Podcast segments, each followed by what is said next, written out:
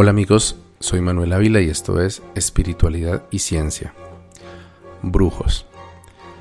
El incidente en casa de mi examante aquel día, cuando vi esa extraña mujer que al parecer practicaba algún tipo de brujería, me había dejado la idea de que tal vez Natalie me había hecho algún trabajo.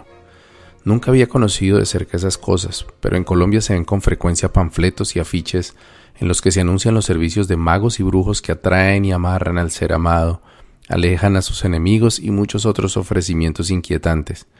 Así que atando cabos, se me ocurrió que tal vez Natalie había contratado a esa señora para que me alejara de Angélica y me llevara a su lado. Incluso, en uno de mis tantos intentos desesperados por recuperar el amor de mi esposa, algunas semanas antes de mi despertar místico gracias a la marihuana y a mi bautismo en la Sierra Nevada, le había implorado a Angélica que aceptara ir conmigo a consultar a una anciana de quien se decía que tenía dones de clarividencia y con seguridad podría ayudarnos a ver si habíamos sido víctimas de algún ataque sobrenatural. Tal vez motivada por la curiosidad más que por tener la más mínima intención de regresar conmigo, Angélica accedió a acompañarme a consultar a la anciana, de quien ya no recuerdo el nombre. Fuimos una carurosa tarde y encontramos el lugar en un barrio pobre de Santa Marta. Era una casa humilde de una sola planta, mucho más larga que ancha, como suelen ser esas casas viejas de esos barrios.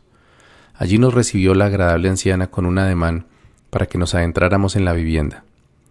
Después de una breve introducción en la que con seguridad notó con claridad mi afán por remendar la convaleciente relación y el poco interés de mi acompañante, la señora invitó a Angélica a un rincón de la habitación, en la que tenía imágenes y estatuillas de santos, veladoras y una Biblia. Allí le pidió que leyera una larga oración y que al cabo de hacerlo cerrara los ojos y se pusiera en meditación. Luego me llevó a mi frente una ficha grande con una imagen del Sagrado Corazón de Jesús que dominaba el lugar, y me dijo que yo tenía una protección muy poderosa del Sagrado Corazón, que no me pasaría nada malo gracias a ello y que debía ser muy agradecido. Luego me entregó otra oración y me pidió que la leyera en voz baja frente a aquella imagen en la que Jesucristo toma con suavidad un corazón refulgente y rodeado con una corona de espinas en el centro de su pecho. Después de un rato, tomó una camándula entre sus manos y se sentó al lado de donde me encontraba yo de pie, cerró sus ojos con fuerza y comenzó a mascullar alguna especie de oración ininteligible. De pronto, pasados algunos minutos, estiró una mano y me aló del brazo con algo de brusquedad, sacándome de la concentración en la que me encontraba. Me hizo una seña dándome a entender que no fuera a llamar la atención de Angélica. Entonces la señaló, me miró a los ojos y gesticulando al tiempo con su mano y su rostro, me dio a entender que Angélica no era tal vez la persona para mí. Una vez terminamos las oraciones, la anciana nos dio su diagnóstico.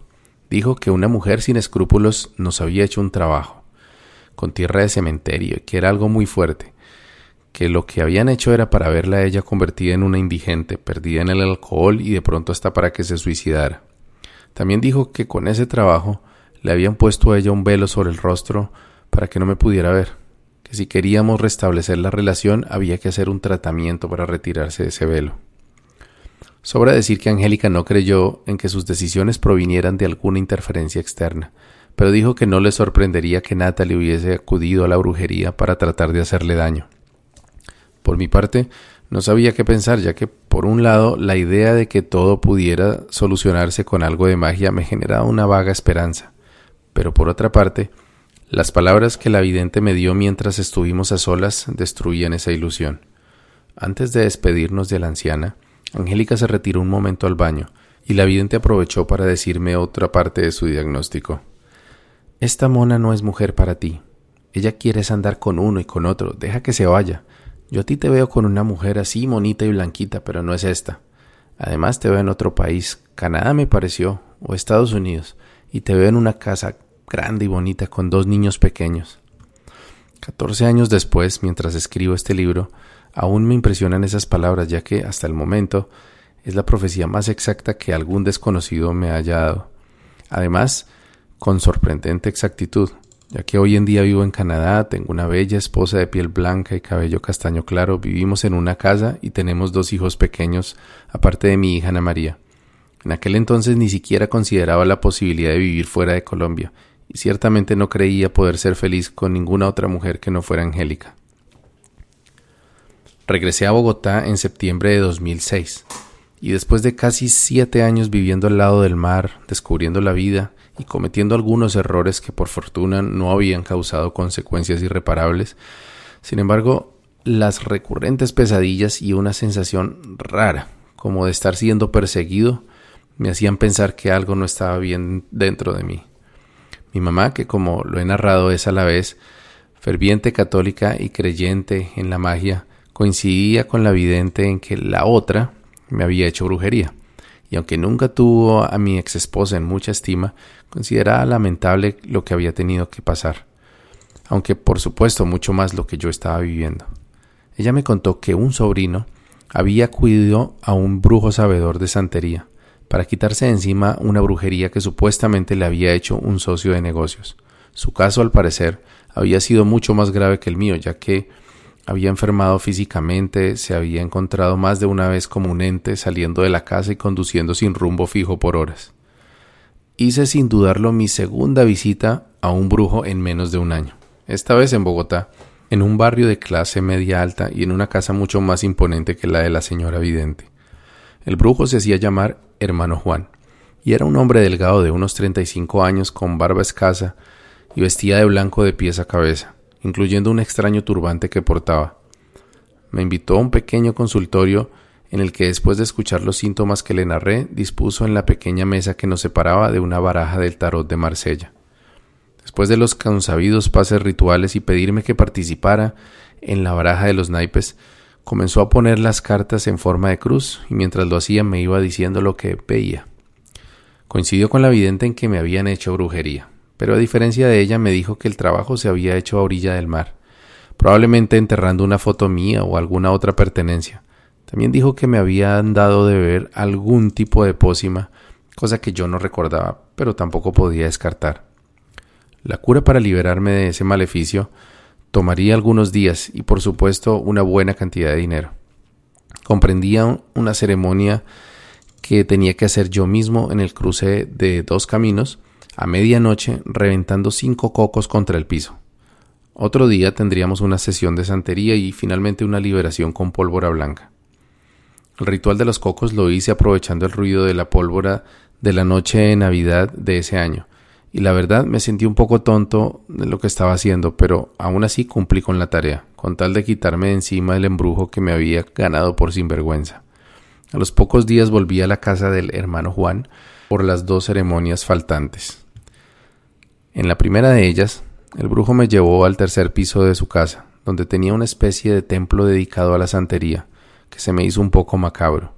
El lugar estaba lleno de imágenes de santos, extrañas figuras humanoides, rocas de distintos tamaños, cruces, artículos indígenas y muchas veladoras. Me hizo sentar en una silla de plástico situada en el centro de la oscura estancia, y comenzó a hacer cantos e invocaciones extrañas en los que mezclaba el español con palabras de otro idioma que yo no comprendía. De pronto, tomó una botella de aguardiente que tenía algunas hierbas de distintos tipos mezcladas con el licor, y la apuró pero sin ingerir el contenido, sino que, como si se tratara de un rociador humano, me escupió la mezcla en repetidas ocasiones. Luego me pidió que me situara de frente a un altar que tenía más imágenes veladoras y rocas, pero además algunas conchas, frutas y una imagen de la deidad Yoruba Yemayá. De forma similar a lo que hizo con el aguardiente, el brujo me sopló en repetidas ocasiones con el humo de su tabaco mientras entonaba cánticos y conjuros cada vez más inquietantes con los que pedía que se revelara el nombre de quien me había hecho la brujería. Entonces me mostró su tabaco, y no sé si habrá sido por la sugestión del momento, pero recuerdo que noté cómo se habían formado con bastante claridad un par de letras en uno de los costados del cigarro. Eran trazos causados por la combustión de la hoja de tabaco, pero yo podía ver con claridad C.A. Le pregunté al brujo qué querían decir esas letras y me dijo que eran las iniciales del nombre de la persona que me hizo el trabajo.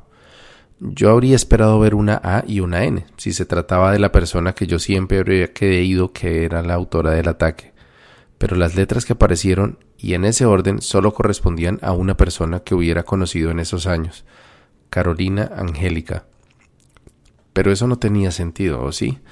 ¿Qué tal que hubiese sido Angélica la misma quien tratando de alejarse de mí había acudido a esas artimañas?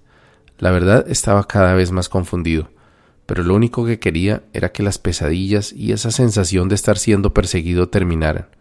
El brujo me dijo también que la persona que hubiera sido culpable pagaría con su vida por haberlo hecho. Entonces me alerté. La santería tenía fama de ser un tipo muy violento de brujería. ¿Qué tal si al haber acudido a ella estuviera yo conjurando un daño irreversible sobre alguien a quien a fin de cuentas había querido, quien quiera que hubiese sido la autora del maleficio? Le pedí al brujo que deshiciera cualquier venganza, que mi interés era solamente liberarme del mal, pero que no quería que le pasara nada malo a nadie.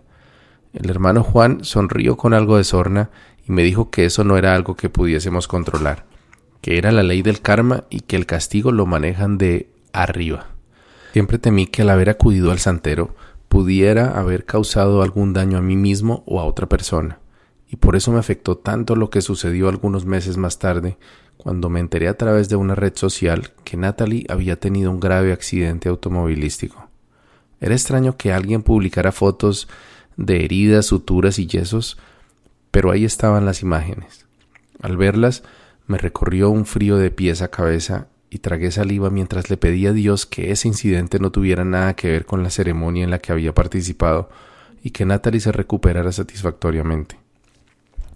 La parte final de la liberación con el hermano Juan resultó menos siniestra que la anterior, a pesar de que el prospecto de que involucrara pólvora me tenía nervioso.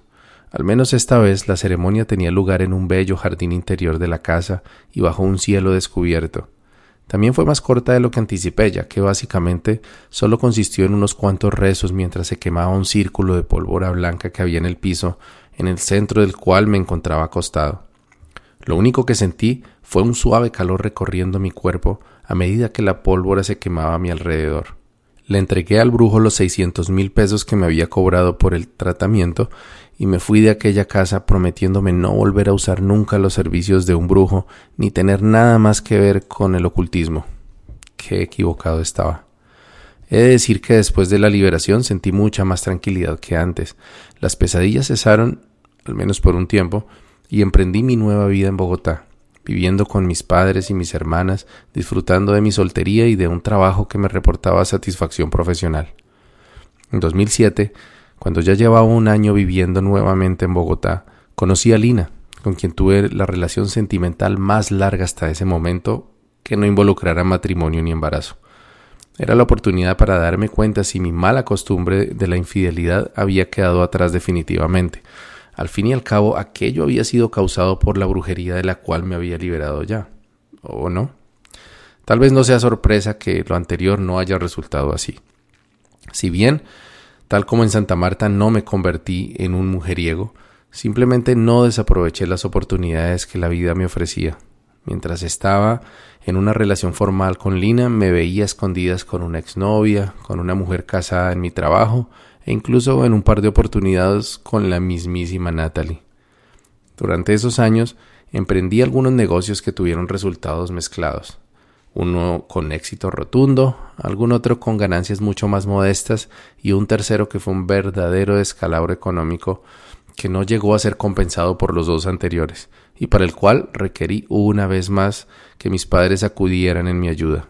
A ellos les debo el no haber terminado en bancarrota en esos años de despilfarro y decisiones apresuradas en lo económico y en todo lo demás. También hice mis primeros viajes al exterior. Trataba de conocer nuevos horizontes y abrir mi mundo, pero incluso en esto, también ignorando las medidas de austeridad que había tenido que adoptar después de mis reveses en los negocios. Trataba de encontrar un sentido a mi vida, pero me sentía andando en círculos que no llevaban a ninguna parte. Estaba a punto de llegar a mis primeros 30 años de edad sin estabilidad económica ni sentimental, pero aún más importante, sin sentirme un buen ejemplo o siquiera una buena influencia en la vida de mi hija. Mi relación con Lina terminó, y sorpresivamente no fue por mis infidelidades, ya que al parecer me había convertido en un mentiroso aún más eficiente que antes, sino por una total desconexión en nuestra visión de la vida. Pronto me encontré, igual que un par de años antes, con compañías intrascendentes, deudas en el banco y sin encontrar un propósito para mi vida. También habían regresado las pesadillas y poco a poco volvió ese vacío en el pecho que sentí por primera vez luego de mi separación con Angélica. Sin embargo, Esta vez no fue por mi separación de Lina. Aunque fue dolorosa, no llegó ni de cerca a ser tan difícil como lo que viví en Santa Marta. Era una sensación de inconformidad conmigo mismo, de estar viviendo por vivir y de no tener un motivo para despertar cada día. En ese momento ya tenía claro que la respuesta no la iba a encontrar en una iglesia ni en el consultorio de un brujo. Martín.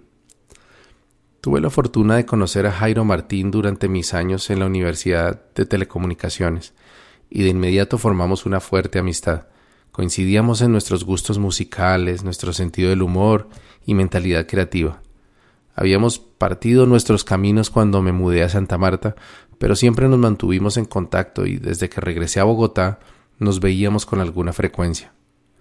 En octubre de 2009, cuando me encontraba atravesando esta nueva crisis existencial, recibí una llamada de Martín a mi celular.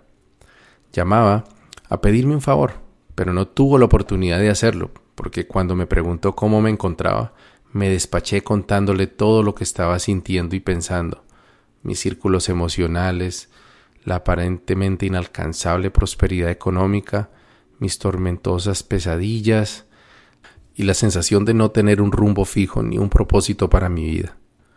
Martín me escuchó con paciencia e incluso olvidó por completo que me llamaba para pedirme ayuda con un posible trabajo para su hermana menor. En cambio me preguntó Manolo, ¿no será que a su merced le hicieron fue brujería? Le conté de mi ritual de santería un par de años atrás y me dijo Yo creo que allá lo empeoraron. Si usted quiere quitarse esa vaina de encima, yo lo puedo llevar con la única persona que conozco que lo puede ayudar de verdad. Gracias. Buen camino y buena brisa.